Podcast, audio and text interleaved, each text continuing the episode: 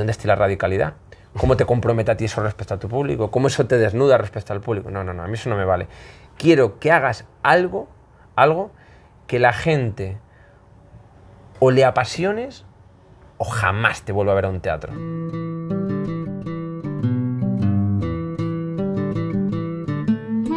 La magia como arte vive un periodo de transición donde la búsqueda interna es clave y el ir más allá del truco necesario. En medio de tan drásticos cambios llega este podcast, como una suerte de ventana de este despertar que ya como mínimo nos garantiza un emocionante viaje. Soy Neo Rincón, mago, comediante, ventrílocuo y educador y esto es Un conejo en las tablas.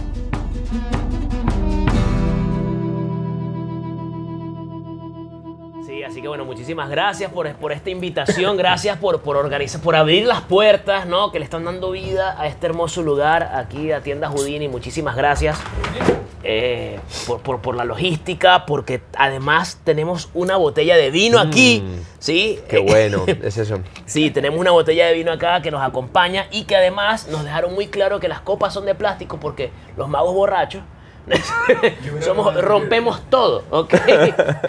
Regla básica de los magos, después de la primera copa no se agarran las cartas. Pero bueno, en fin. Eh, ok, bienvenidos a un nuevo episodio de Un Conejo en las Tablas. Yo soy Neo Rincón. Recuerden que me pueden seguir por arroba epaleneo. Y este episodio es sumamente especial de esta cuarta temporada. Ya son varios años haciendo Un Conejo en las Tablas. Y casi que desde, desde un principio ya estaba pensado y considerado este personaje que tenemos hoy en, ser, en, establecer conversación con él, porque tiene unas ideas muy interesantes eh, y que, que, me gustaría, por supuesto, eh, eh, exponer, que darle pie, pues, por supuesto, para que lo... Antes de eso, quisiera también dejar claro que es un capítulo también especial porque, como se habrán dado cuenta, hay público presente. ¿Sí? Por favor, aplaudan para que se escuche. Estamos acá en tienda Houdini. Eso es me, la dirección exacta. Es Metro Tobalaba, pero dirección No, no, exacta. no, Es Avenida Providencia 2601. Avenida Providencia 2601, Local Santiago de Chile. 30. Local 30, ¿ok? Aquí, Metro Tobalaba. Metro Tobalaba. Aquí no tienes ni que casi ni caminar. O sea, entras y ya, subes y ya, ya llegas, ¿ok? Entonces, eh, eh, gracias por prestar este espacio. Se les agradece muchísimo porque va a ser una conversación súper nutritiva. Y ahora sí, voy a hablar de cómo conocí a este... Bueno, no, es que no me acuerdo muy bien el momento en el que te conocí. Esto suena súper romántico y erótico, pero... pero, pero, pero sí hicimos mucho clic porque comenzamos a conversar de, de- de todas estas ideas que tú tienes, ¿sí? Pero yo me acuerdo, ¿eh? ¿Tú te acuerdas? Sí, sí, antes de que comiences a hablar, por favor, fuerte aplauso a Paco González, por favor, que Ah, llegó hace unos días de España y tenemos una, una pequeña agenda de varios eventos acá. Así que, por favor, recuérdame, por favor. Bueno, pues el nexo de unión, como siempre, fue ese gran amigo, ese hermano, ese compadrito chileno, que es Cristian Flores, Cristian Flores. que un día tuvo la buena idea de hacer eh, no dos hamburguesas para él y para mí, que suponía que comíamos solos, sino tres para invitar a una tercera persona que vendría como sorpresa Ok. en una jornada muy especial en la que apareciste, tú y yo nos seguíamos la pista Ah, sí. hacía tiempo, todo Sí. hay que decirlo, nos conocíamos, pero no habíamos coincidido personalmente y desde luego para mí fue una auténtica alegría encontrarme contigo. Sí, gracias, hermano, de verdad. Y bueno, obviamente, eh, en mi caso, como ya saben, a mí me encanta mucho estar pensando sobre la magia, filosofando sobre la magia, más allá de la técnica. Y creo que es, es eso lo que, lo que trata de hacer un conejo en las tablas a lo largo de todos estos años. Paco, primero hablemos un poco de ti. O sea, ¿quién eres? Eh, ¿qué, qué- qué- qué- qué tipo de magia haces? ¿Bien? Para después entrar en el tema fuerte. Háblanos un poquitito de ti, de tu trabajo y de tus inicios. Bueno, pues eh, yo nací en una pequeña ciudad española que se llama Zamora. Una ciudad pequeña que me, de alguna forma, me facilitó la tarea de encontrar una visión propia de la magia por, el aislamiento, bueno, característico, ¿no? Una ciudad eh, como, como es esta. Eh, me costó mucho más el proceso de, de- de aprendizaje cuando, cuando comenzaba la magia, cuando comenzaba con mis primeros pinitos, pero es verdad que precisamente ese aislamiento favoreció una búsqueda que no iba tal vez en paralelo a la de muchos de, los referentes que yo tenía en esa época. Al principio, desde luego, yo no lo veía como algo bueno, más bien al contrario, ¿no? Pero luego me he dado cuenta, analizándolo con el paso de, los años, de que eso infundió de alguna manera un carácter y un espíritu diferente en, en, mi, en mi, visión de, de, ilusionismo, ¿no? La lucha, la lucha es interna es una lucha interna constante, cuando uno va por un camino en el cual la tendencia va por otro lado. Claro. ¿sí? Es, muy fuerte, sobre todo cuando uno es muy joven, que todavía no tiene el carácter del todo forjado quizás, ¿no? E esa lucha, más o menos, digamos, ¿qué edad tenías aproximadamente? ¿Recuerdas algún momento en el que tú hayas dicho, Estoy, estoy, haciendo las cosas mal, no sé. Sí, bueno, es que en realidad yo empecé tarde en el mundo de la magia. ¿no? Uh -huh. Yo tengo muchos amigos y tú también, compañeros, algunos de vosotros seguro, que empezaron, por ejemplo, cuando un familiar, sus padres. El abuelo le regaló El la abuelo le regaló la típica caja de, de, magia a borrar, ¿no? Es que mi caso es muy diferente porque yo, para mí la magia nunca fue una finalidad, fue más bien un, un vehículo, una herramienta uh -huh. para transmitir una serie de, de ideas que me parecía que eran realmente complejas eh, inefables, difíciles de expresar a través del lenguaje ordinario y de repente el ilusionismo pues planteaba un, eh, un marco de, de, de, posibilidades muy muy interesante, ¿no? Eh, ¿Qué es lo que ocurre? Que al principio, bueno, yo empiezo en el mundo del teatro de calle, el bien. circo, de repente no recuerdo muy bien quién me dice que, que, que está bien esto del teatro de calle, los malabares, que, pero que por qué no me planteaba meter algún juego de ilusionismo para darle más variedad temática ¿no? a, okay. esa, a, esa, propuesta. Me recomiendan, eh, me recomiendan el libro de un tal Vicente Canuto. Nadie conoce a ese señor. Nadie conoce a ese señor, ¿verdad? y, y, recuerdo, fíjate, que el primer juego que aprendo es el de, eh, bueno, de ir a elegir una carta a un espectador, se meten las, las, cartas en el estuche, se clava un palillo en un lateral, se le empieza a dar vueltas y la carta al espectador va, Qué va lindo. subiendo. ¿no? Y claro, yo decía, yo decía, bueno, si yo soy capaz de, de, bailar dos diablos en la misma cuerda, si puedo jugar con los palos chinos o montar en monociclo, esto de la magia tiene que ser algo muy sencillo, ¿no? Y es cierto que al principio la miraba con cierta condescendencia. Pero ¿qué es lo que ocurre? Que cuando me recomiendan este libro, que yo pude comprar en la tienda Magia Studio, regentada en aquel entonces por nada más y nada menos que José Luis Ballesteros sin carnita, me di cuenta de que la magia era un arte complejo, eh, sofisticado y sobre todo un puente hacia otro lugar que me permitía experimentar con la naturaleza de la realidad desde puntos de vista muy diversos.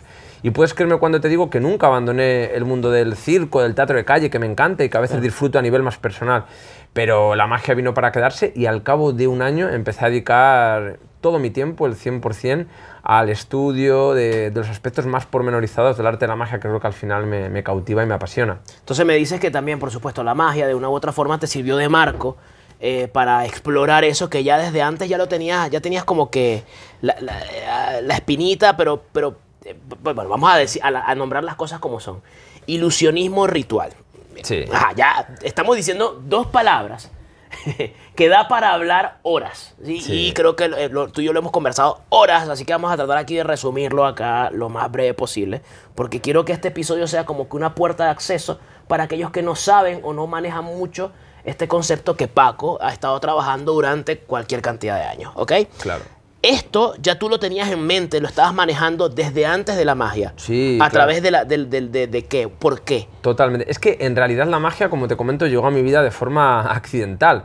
Yo recuerdo que cuando era eh, pequeño veía a Uri Geller, por ejemplo, me impresionaba mucho. Recuerdo algunos vídeos de Pepe Carroll, del mentalista Anthony Blake, y me apasionaba, pero eso claro. estaba fuera de mis intereses personales. ¿no? Yo ya claro. desde pequeño soñaba de alguna forma con ser uno de estos maestros arrogantes de provincia que hablase de cosas muy complejas que nadie entendiese, ¿no? Claro. Y quería ser escritor y tenía muchos pájaros en la cabeza.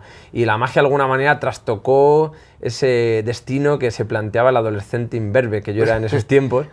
Pero, pero sí que es cierto, fíjate, que eh, dentro de, de mis inquietudes, dentro de mis referencias desde la adolescencia, pues siempre ha estado muy presente el mundo de la filosofía, el mundo de, de la literatura, el mundo del conocimiento, de todos mm. los primas posibles. Quizá por, por, mi entorno familiar, por algunas de las personas que más me han marcado, entre ellas, sin lugar a dudas, uno de, de mis tíos, que vive en mm. Marbella, les de Zamora también, pero vive en Marbella, y que desde muy pequeño eh, estimuló mi mente, mi corazón, para intentar ir más allá de las apariencias cotidianas y para conectarme un poco también con ese mito de, de la caverna de Platón, ¿no? Y uh -huh. sí, lo que llamamos realidad no es la realidad como tal, sino que es una sombra y que detrás de eso subyace o late algo mucho más eh, potente y más vivificante. ¿no? Y a partir de ahí yo empiezo a experimentar con todo tipo de, de- de corrientes de pensamiento, eh, artes escénicas, artes plásticas, y, y me fue bien. Claro. A nivel experimental, por lo Claro. menos. No digo que me fuese bien porque se me diese bien, que es otra Claro, cosa, claro. ¿no? Pero sí a nivel experimental, fue muy enriquecedor. Pero cuando llega la magia, digo, no, no, es que esto realmente, Esto era lo que necesitaba para eso es. Esto es la síntesis de ya, todo lo demás. Exacto, exacto. Ahora, te voy a hacer una pregunta complicada. ¿Qué es el ilusionismo ritual?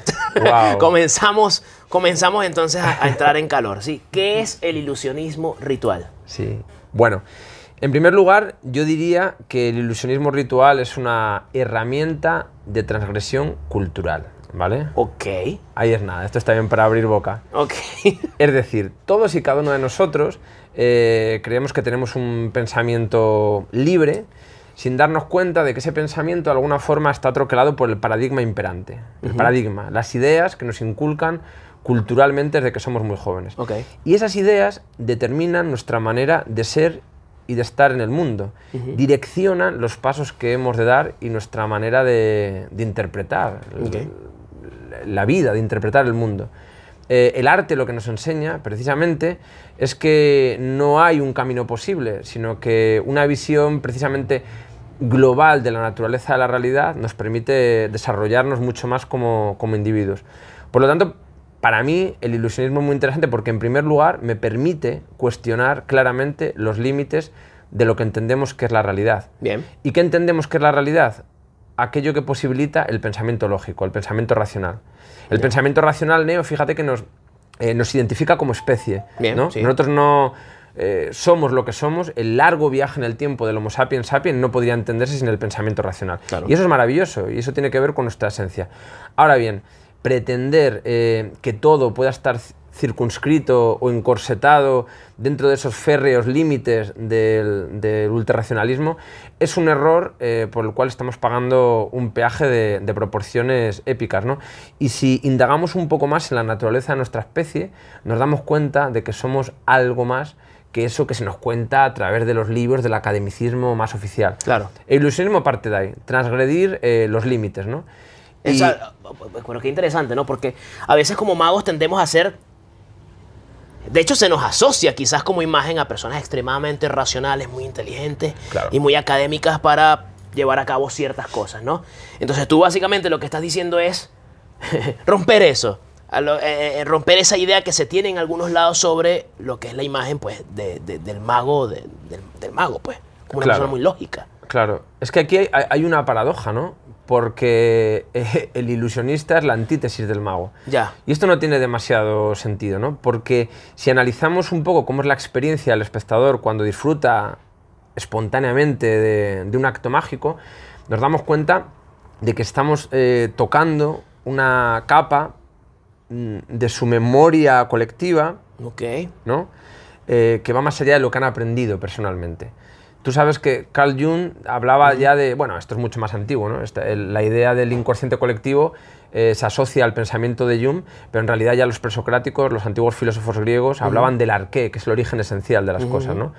¿no? no el origen material, sino el origen esencial.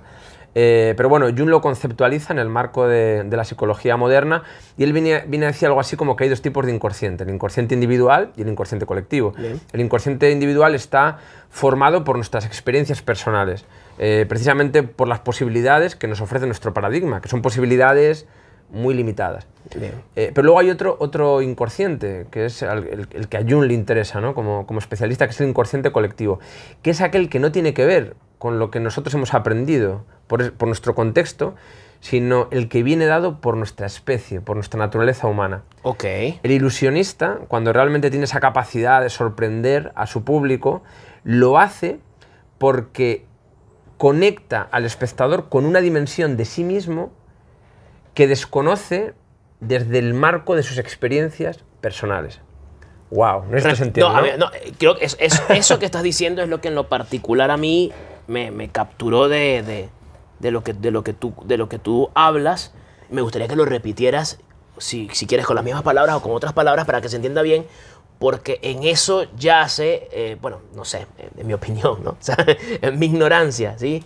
Eh, o por lo menos buena parte de la importancia de todo lo que estás comentando. Estás, estamos, estás apelando a algo en lo que simplemente pues no somos conscientes. Es algo que va más allá de lo que estamos condicionados. Claro, totalmente. Mira, eh, si te parece, lo voy a exponer desde otro lugar distinto, Adelante. totalmente distinto, ¿no? Seguramente algunos de los amigos, compañeros que están aquí con nosotros, eh, bueno, podrán eh, indagar más cuando demos aquí la, la conferencia, ¿no? Con aspectos mucho más Claro. pormenorizados.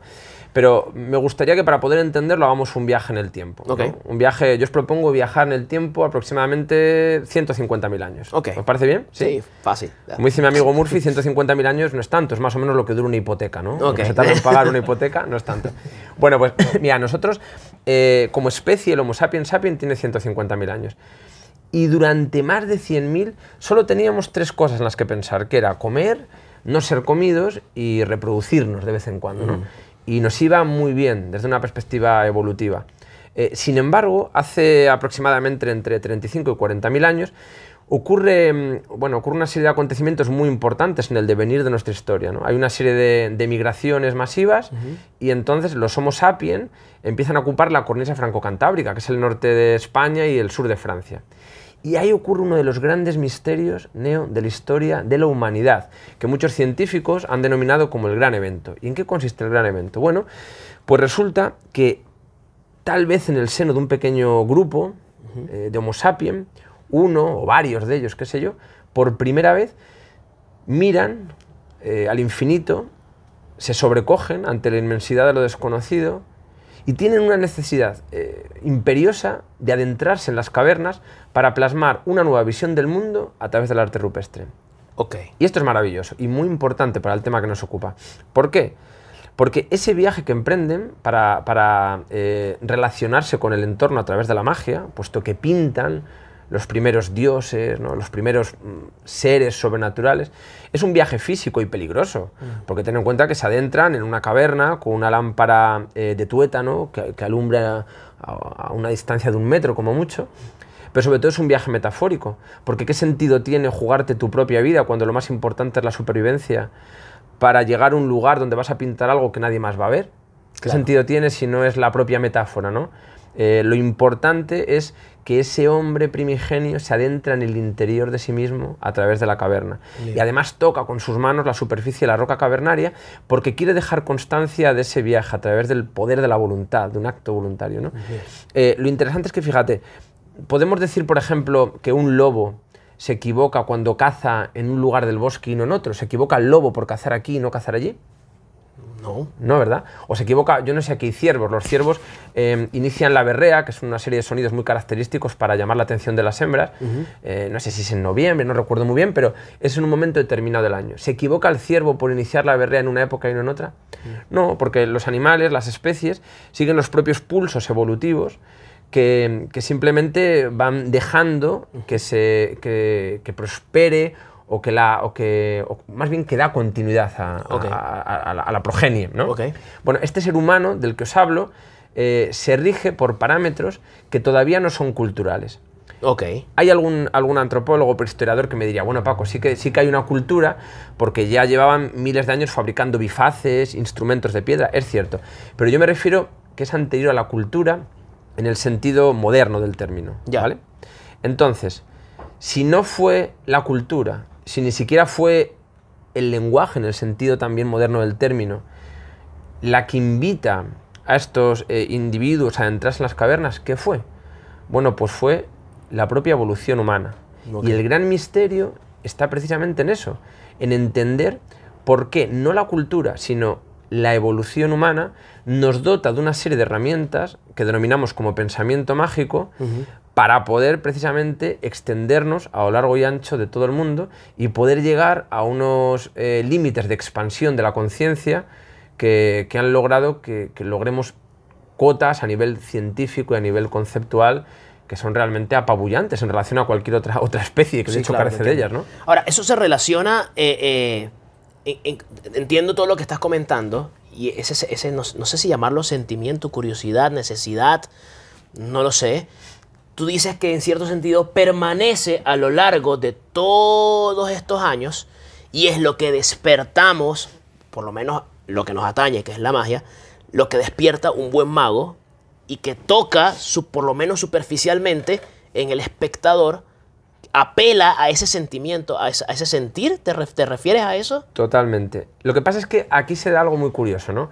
Porque eh, la psicología moderna habla de la relación que existe entre el ser social y el ser natural. Ok. Que esto está muy conectado con lo que hablamos del inconsciente individual y colectivo. El ser social es quien, quien soy según mi contexto. Yo digo, yo soy de derechas, yo soy de izquierdas, ¿no? Bueno, eso es lo que tú eres dado por las propias circunstancias. Ahora bien, la, pregunta que hemos de hacernos es, ¿qué somos más allá de eso? Pues lo que somos es el ser natural, el que sigue teniendo los mismos miedos, las mismas esperanzas. Claro, porque a ver, eso, eso de izquierda, derecha, eso, eso- digamos que apela al sentido racional, el- lo, Claro. que hemos, lo, que hemos lo que nos han condicionado por un tema, qué sé yo, familiar, social, lo que sea. Pero básicamente tú dices, hay algo que está mucho más a profundidad. En profundidad, Sí. ¿qué es lo que somos más allá de la imagen que tenemos de nosotros mismos? Ya. Esa imagen es arbitraria, eh, viene Claro. dada por el contexto, como digo, ¿no? ¿Qué es lo que ocurre? Que la magia, el acto ilusionista, eh, lo que consigue de alguna manera es reconectar al individuo con una dimensión de sí misma, de sí mismo, que está latente, que subyace, pero que es rechazada por el individuo. Esto es brutal, Neo. Ok. Wow, esto es brutal, ¿eh? Y este para mí es el kit de la cuestión. Rechazado se resiste, dices tú. Yo diría que se rechaza a través del paradigma. Porque mira, nosotros, desde el Paleolítico Superior hasta el siglo XVIII, eh, hemos estado conectados con nuestra naturaleza, con, con el pensamiento mágico. Ok. Fíjate, yo creo que el, el momento de mayor esplendor de la historia de la humanidad es el, renac- el Renacimiento, el siglo XVI, ¿no? Eh, porque el, humanista era el científico, el hombre racional, pero también era el poeta, Mm. Sí. era el artista, era el astrólogo, pero también era el astrónomo. Y esa combinación de elementos tan potentes generaba una cosmovisión, una visión del mundo absolutamente enriquecedora, ¿no? Pero en el siglo XVIII, y esto hay que decirlo porque siempre se habla del siglo XVIII como la panacea del pensamiento universal, en el siglo XVIII ganamos algunas cosas, pero perdimos mucho.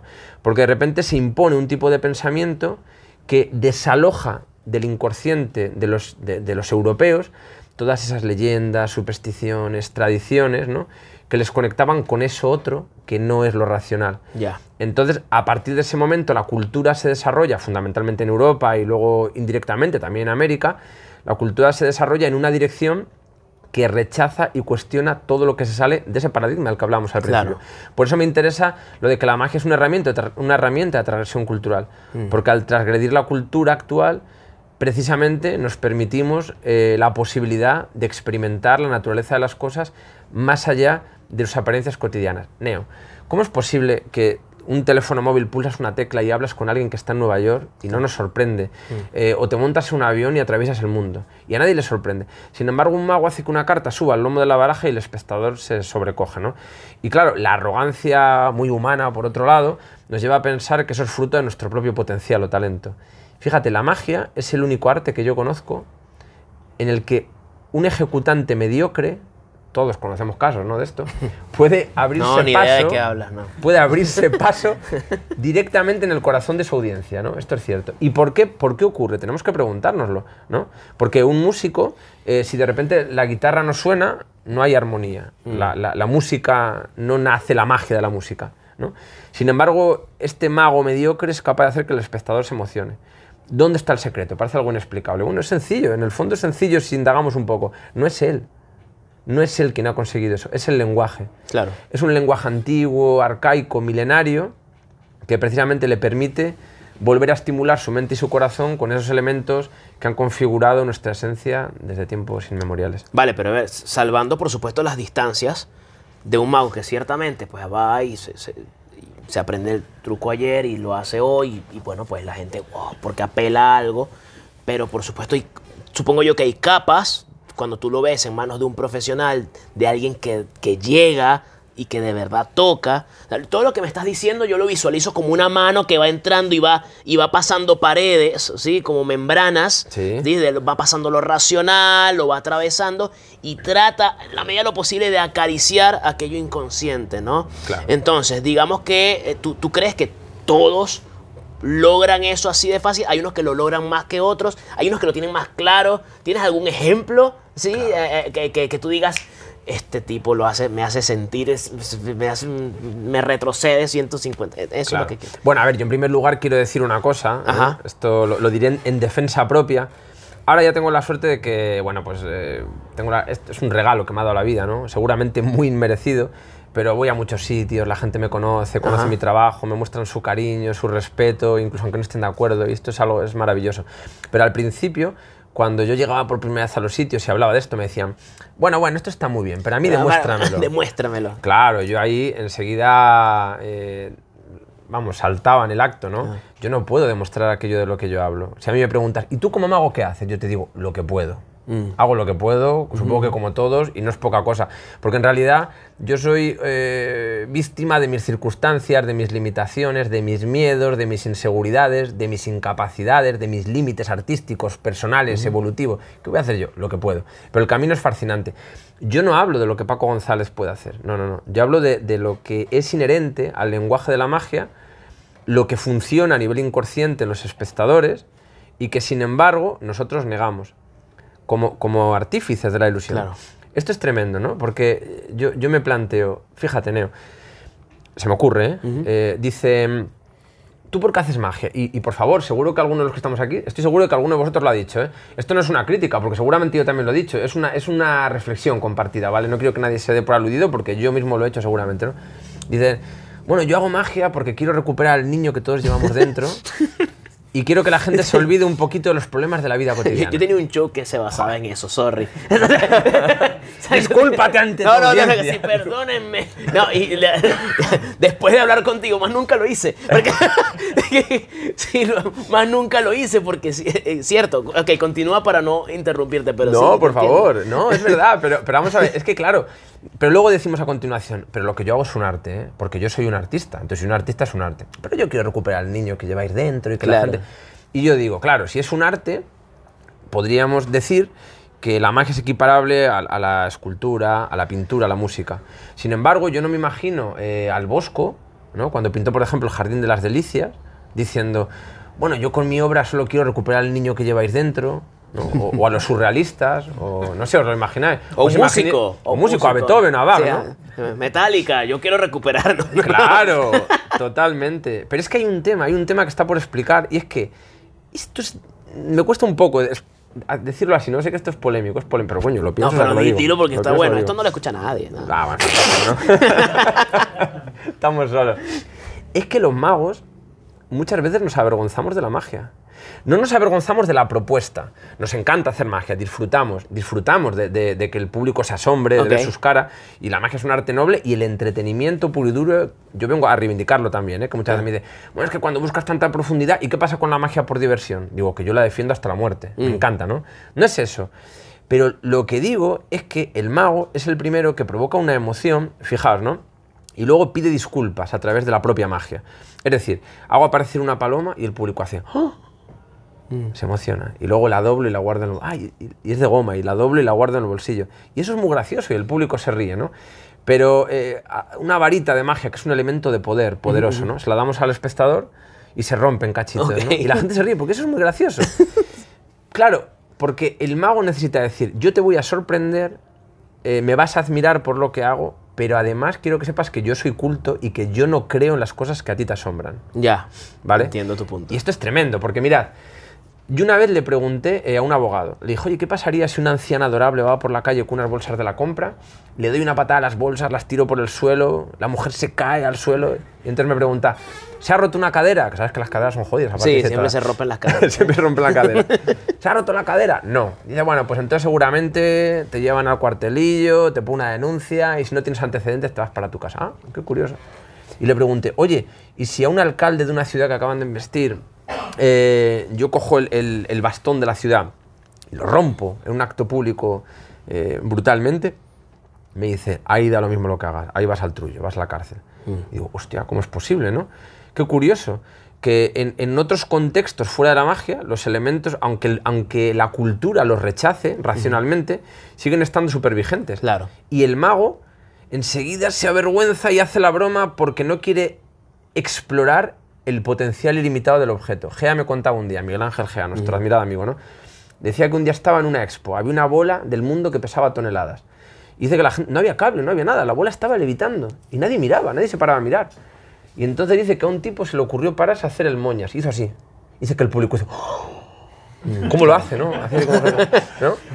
Claro, por- porque, al final el mago es, es, es el, es el agente que desencadena el misterio de lo imposible. Claro. No se yo no digo que la gente crea que tenemos poderes, la gente sabe que no. Pero hay un proverbio oriental que a mí me gusta mucho que dice, el dedo que apunta a la luna no es la luna, es el dedo, correcto. Lo que nosotros hacemos tiene una explicación. Ahora bien, lo interesante no es la explicación de lo que hacemos, sino cómo lo que hacemos nos conecta a nosotros, si nos implicamos con el juego y al público, con un misterio muy real. Que no es Neo el misterio de lo sobrenatural. Yo no sé si existe lo sobrenatural y ni siquiera me interesa demasiado. Pero yo sí creo en el misterio de la vida, que es el gran misterio. Y la magia nos conecta con esto. Entonces, claro, eh, los primeros homínidos hace un millón y medio de años llevaban un garrote en la mano.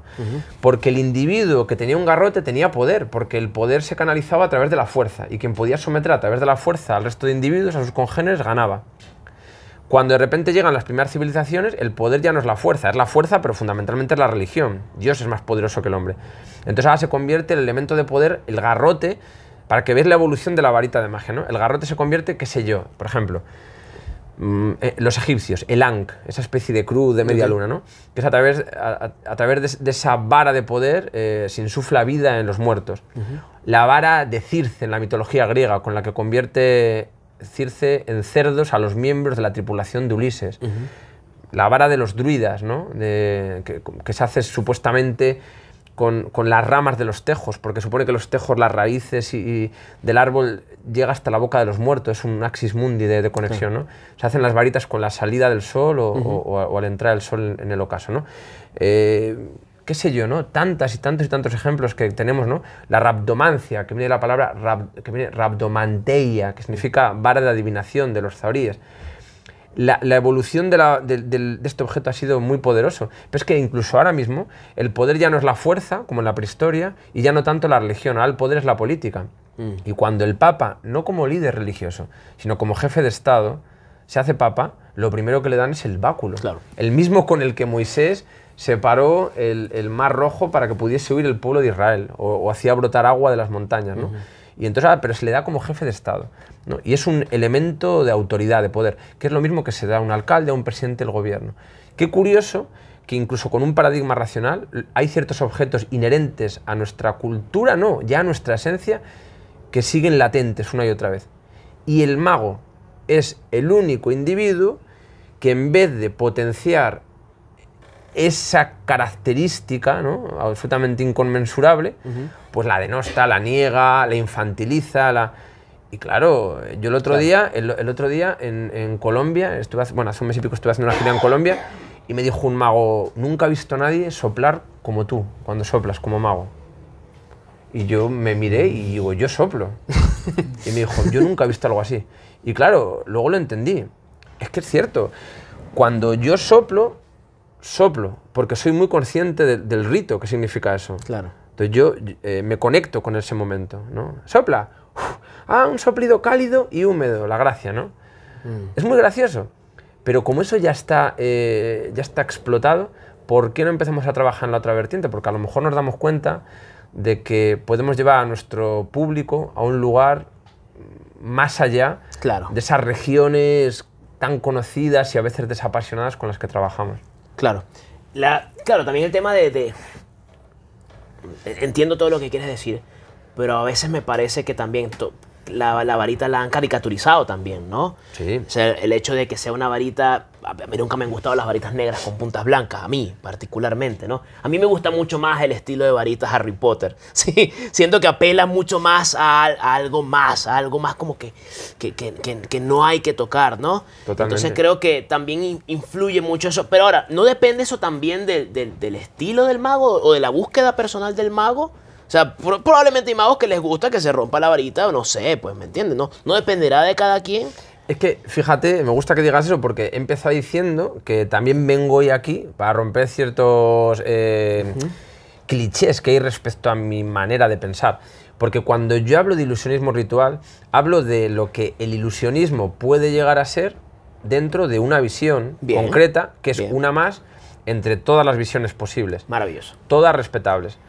Hoy venía hablando eh, con mi compadrito Cristian que, que, claro, estoy cansado de esa arrogancia de algunos compañeros que, que hablan del mago que hace comuniones o bautizos o fiesta privada como si fuese un mago de tercera división, ¿no? Cuando yo solo conozco dos tipos de magia, la magia buena y la magia eh, mala, el público bueno y el público malo. Y un espacio, cualquier espacio de respeto, es el mejor espacio del mundo para compartir lo que, lo que hacemos. Lo cual quiere decir que el mago que hace magia cómica es un mago extraordinario que explota otras posibilidades. Claro. Déjame que te diga que a mí me encanta tu magia, me encanta lo, que, lo que haces. A pesar de que también te diré que tú haces una magia cómica, eh, irreverente, informal, transgresora, muy propia, pero hay algunas características en tu magia que, que rozan lo simbólico. Sí, claro. No sé si tú has tomado conciencia o, o surge de una manera espontánea. No, soy un obsesivo del simbolismo. Claro. Me el tema. Claro. Tu bolsa y el huevo, que sepas, te lo he dicho varias veces, lo digo públicamente, que es la, la mejor versión que he visto y siempre te lo he hecho saber. Gracias por eso. Precisamente porque me conecta con esa emoción que yo intento buscar como, como ilusionista, pero que seguramente si hiciese con ese elemento Claro. no, me, no llegaría a lo que llegas tú, ¿no? Sí, de hecho el tema, el tema bueno, esto, esto, pues no es para hablar de mí, ¿no? Pero el tema de la bolsa y el huevo es, es que era un todo un desafío porque la, la bolsa y el huevo apela a algo demasiado, de- demasiado inconsciente, ¿no? Y es muy difícil hacer algo que, sobre todo cuando la bolsa y el huevo la han caricaturizado tanto, ¿no? Creo que es un, es un buen ejemplo, que no está mal, aquel que lo quiera hacer, pues está, está bien, pero como tú te vas por otro lado, ¿no? Claro. Y si tú revisas eh, la- lo, que, lo que ha sucedido con esos juegos a lo largo de los, años, de los años, tú te das cuenta que es más o menos lo que ha sucedido con la magia en general, ¿no? Fantástico. Entonces, eh, ¿cómo, cómo, cómo te vas por otro lado? ¿Cómo, ¿Cómo no bromear? Sobre todo que en Venezuela, pues, eh, la palabra huevo... eh, ¿Saben lo que significa, no? sí, eh, significa otra cosa. Entonces, eh, era un problema hacer ese juego en mi país. Era un, era un problema. Yo lo quería hacer serio. Claro. Y no puede agarrar el huevo y la gente, ¡eso! No, no puedes. Y lo peor es que la palabra huevo no tiene sinónimo. Claro. O sea, no, no hay un sinónimo de la palabra huevo. Sí, pero sí, sí. pero es, es un desafío, ha sido un desafío muy hermoso.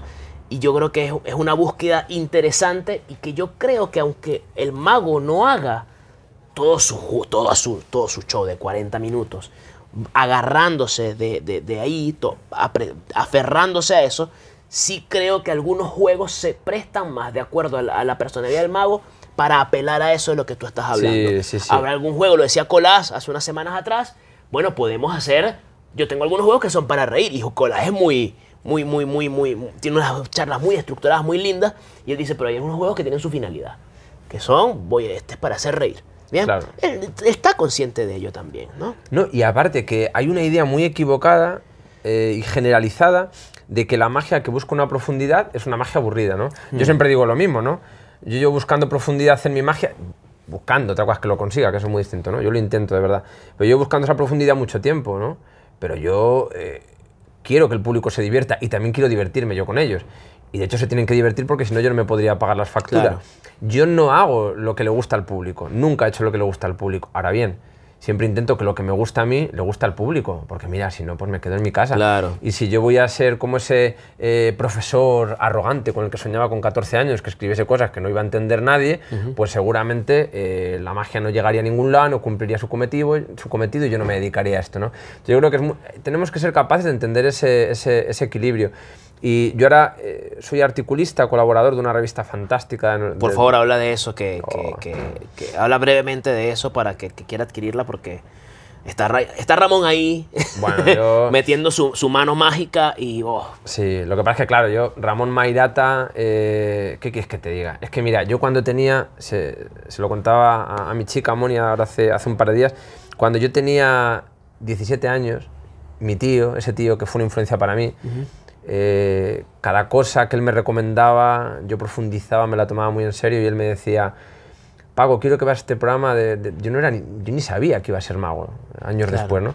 Me pasaba programas de Ramón Mairata, entrevistas, ¿no? Y yo lo, lo- lo escuchaba con devoción. Cuando entré en el mundo de la magia, era mi ídolo. Era como, no sé, yo miraba a Ramón como una afición al fútbol mira a Messi, ¿no? claro. Y la vida me ha regalado, me ha, me ha regalado la posibilidad de que sea, ya no te voy a decir uno de mis mejores amigos, ¿no? De que sea mi, mi familia, Ramón. Tanto él como Ana, su mujer, son mi familia. Y digo esto con conocimiento de causa, porque esto de que los amigos están para lo bueno y para lo malo, en este caso así, ¿no? Yo cu- cuando he pasado momentos eh, realmente complicados en mi vida, que ha habido algunos, Ramón ha sido el primero que ha estado al pie del cañón, ¿no? Y, y su amistad al final es un viaje, es un viaje personal, pero también es un viaje a través de la historia de la magia que me ha permitido encontrar muchos nuevos modelos y referencias. Y entonces Ramón hace un año me dice, Paco, ha nacido un proyecto, se llama, es una revista, una revista de Historia de la Magia, donde vamos a hablar de todo lo que nunca has hablado, donde no queremos referencias manidas, donde no queremos ser políticamente correctos, donde queremos jugar, donde no tenemos miedo a investigar cosas que otros no han querido, donde vamos a ser también transgresores. Me habló de este proyecto fantástico en el que estaba metido, pues imagínate, gente como ¿Cómo Camilo Vázquez, Miguel Ángel Gea. Entonces me dijo, Paco, yo te quiero, te quiero en el equipo, quiero contar contigo, quiero que escribas, quiero que... ¿Qué quieres? No tenía tiempo, recuerdo cuando me dijo, quiero que hagas un artículo, hay, hay un mago que, de mi provincia de Zamora que se llamaba Don Paquito, un mago Ok. enano, que medía 70 62 centímetros, el hombre más pequeño del mundo, que fue un mago muy importante en la época, trabajó en el Circo Medrano, en París, estuvo en algunos de los lugares más prestigiosos, en el Circo París, que era el Circo Price de Madrid, que se llamaba Circo París, y, mm, y entonces nadie lo conocía, ningún mago, pero fue muy famoso en la época. Y entonces Ramón, que sabe cómo camelarme como nadie, me manda un email porque yo le dije, mira Ramón, cuenta conmigo para lo que sea, pero me pillas en un momento, yo estaba haciendo gira en Argentina, Uruguay, andaba por todos lados, y entonces Ramón me manda un mensaje porque vio que yo no podía en ese momento y él necesitaba eh, ese artículo para esa primera revista, ¿no? Y entonces me, me manda un mensaje y me dice, en Zamora solo ha habido dos paquitos que sean magos en la historia. Para hablar del más pequeño le corresponde al más grande. Y dije, "Oh". un aplauso para mi amigo Ramón Mayata, ¿eh? Un aplauso para mi amigo Ramón Mayata. Y así fue. Y entonces me, me- me interné en una investigación apasionante durante seis meses y empecé en esta revista en la que están colaborando tantos amigos y referentes y estoy feliz. Y Porque estoy claro, tú- ellos dicen artículos y se, escu- se escucha como algo corto, ¿no? Pero, No, no. pero la- y, se- y tú escuchas revista y tú piensas en, en un kiosco, una revista, ¿no? Una revista, pero esto no es, o sea, es una revista ciertamente porque tiene periodicidad de cuánto tiempo cada Semestral, semestral. ¿no? Tiene periodicidad semestral, Pues un libro. pero es un libro, Es un libro. básicamente, escrito por puras mentes geniales, ¿no? Sí, por, pura- por puras mentes de verdad que se han dedicado a estudiar y a profundizar. Así que bueno, ¿cómo se llama la revista, por favor? Para que no La revista se llama Maese Coral, que por cierto, mucha gente me pregunta por el título. Eh, yo mismo no lo sabía hasta que Ramón no me lo dijo, como tantas cosas de- del maestro. Y es que Maese Coral era el nombre que se le daba en la Edad Media a lo que hoy denominaríamos como juegos de trile o trilero, ¿no? Eh, las nueces, las cartas actuales, que, que en esa época eran los cubiletes. Claro. No eran juegos de cubiletes, eran juegos de maese coral o maese coral eran lo- lo- los propios hacedores de, de prestigios. Y es un nombre hermoso, iba a decir en desuso, no en desuso, desconocido. Claro. Y que Ramón, bueno, pues descubrió a través de referencias de libros eh, súper antiguos, de pergamino. Bueno, pues ya sabéis que es una rata de laboratorio. Sí. Y entonces ese nombre ahora ya lo conoce todo el mundo y yo creo que es algo que siempre va a ser mérito suyo. ¿Alguna publicación que tú tengas en mente? Algo que tú quieras dejar plasmado? Sabemos que escribes artículos. ¿Viene algo por allí? ¿Alguna idea tuya, solo? Claro, Ramón me ha pedido que para el siguiente, no sé si puedo decirlo, espero que no me riña, me ha pedido que para el siguiente número haga algo sobre mi visión de, de ilusionismo ritual. ¿no? Lo, lo que pasa es que como es una revista sobre historia de la magia, pues él quiere que hable sobre mi visión de la magia, pero que de alguna manera lo conecte, la conecte también con otras corrientes de pensamiento y también con otros iconos de, de la historia del ilusionismo, de la magia, ¿no? Del Ahí, cine también. O sea, ¿no? que el libro prácticamente lo puedes escribir tú solo, si, se puede, si, si es tan amplia la propuesta. La verdad es que sí, la verdad es que sí. Así que lo haré también el, el año que Pasa viene. por John, después pasa por... Bueno, el, el año que viene quiero precisamente publicar un libro que se titulará Introducción al ilusionismo ritual y en el que voy a hablar de muchas de estas cosas, ¿no? Se lo saqué. Ya. Pero, pero bueno, e- es un proceso tortuoso, ¿eh? porque Horrible. a mí lo de escribir, yo cuando, cuando hablo con amigos, que me, yo tengo varios libros publicados de filosofía, de poesía, de otros temas, ¿no? Y sobre todo en, en revistas también, muchos artículos. Y tengo amigos que me dicen, no, porque esto de la magia o de, de cualquier otro ámbito, ¿no? Yo es que cuando escribo me conecto con las musas y levito cuatro metros del suelo y yo digo, qué cabrones, yo sufro, yo me No, siento... horrible. Yo no paro de sentirme el peor escritor del mundo, al igual que cuando me subo a un escenario, ¿no? Y al final también es ese miedo un poco el que me impulsa, ¿no? Porque es verdad que nunca he sido ni el más valiente ni el más talentoso, ni el más nada. Pero sí que tengo esa cosa como de la ilusión y la constancia y cuando aparecen esos fantasmas, el puro reto de enfrentarme a ellos pues me pone bastante, ¿no? Y, ese mismo paso que doy al escenario cuando un minuto antes de salir me siento el peor mago del planeta entero, es el mismo que me impulsa a escribir una página cuando siento que no estoy a la altura, ¿no? Pero es un viaje apasionante en el que estoy dispuesto a equivocarme siempre, en el que estoy dispuesto incluso a fracasar, pero cuyo trayecto y, y travesía y viaje, bueno, pues Sí, merece muchísimo la pena. acuerdo, lo hablaba con mi, con mi profesora de literatura y ella me decía, lo más, lo, más, lo más fácil de escribir un libro es escribir el libro. O sea, todo lo, lo difícil es todo lo, que, todo lo demás. Todo lo demás. Yo tengo, ¿qué? Cuatro años trabajando en el libro de la bolsa y el huevo, de hecho. Wow.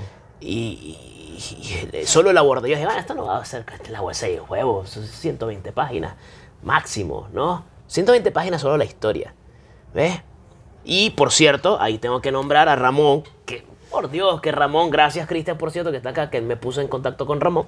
Y Ramón me ha ayudado también un poquito con la parte de la historia. A ti te preguntó algunas cosas. Es un trabajo tortuoso, es hermoso, es desafiante, apela a tu autoestima, te ataca, pero, pero es realmente hermoso. Sí. Eh, Paco, ya para ir dándole un poco de cierre a esto, a esta, esta, esta sabrosa conversa con, con vino y con amigos, eh, ¿hacia dónde crees que va esto que, que, que has estado trabajando? ¿Cómo, lo- cómo- no sé si hacia, hacia dónde crees que va. ¿Cómo lo ves en el futuro, no? Wow. Mira, hay un mago. Siempre digo que hay muchos magos a los que admiro hasta la enfermedad. Muchos en España, ¿no?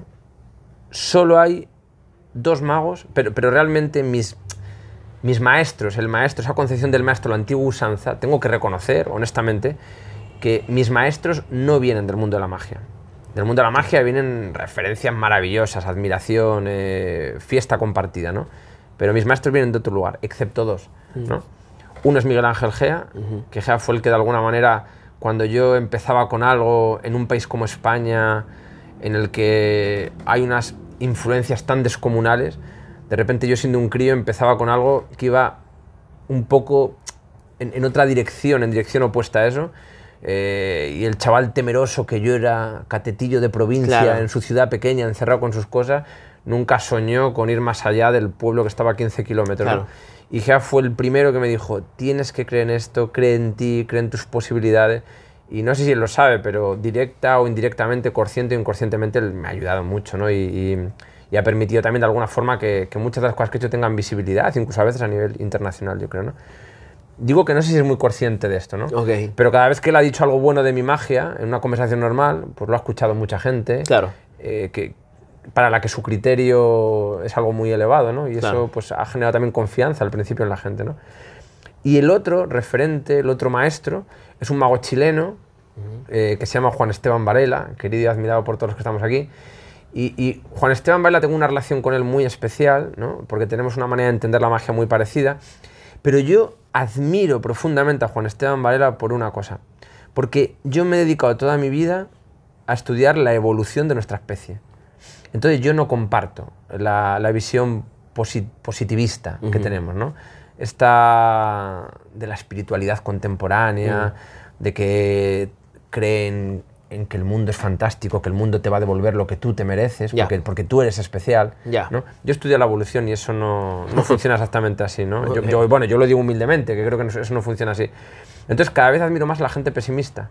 Pero claro, muchos pensarán, ¿cómo se puede ser feliz y pesimista? Yo soy pesimista por naturaleza y soy meridianamente feliz porque tengo sentido del humor. Entonces, he conocido a muy poca gente pesimista con sentido del humor y eso es fantástico, porque yo creo que cuando eres pesimista, lo eres, normalmente, no siempre, pero normalmente lo eres porque conoces la naturaleza de la realidad.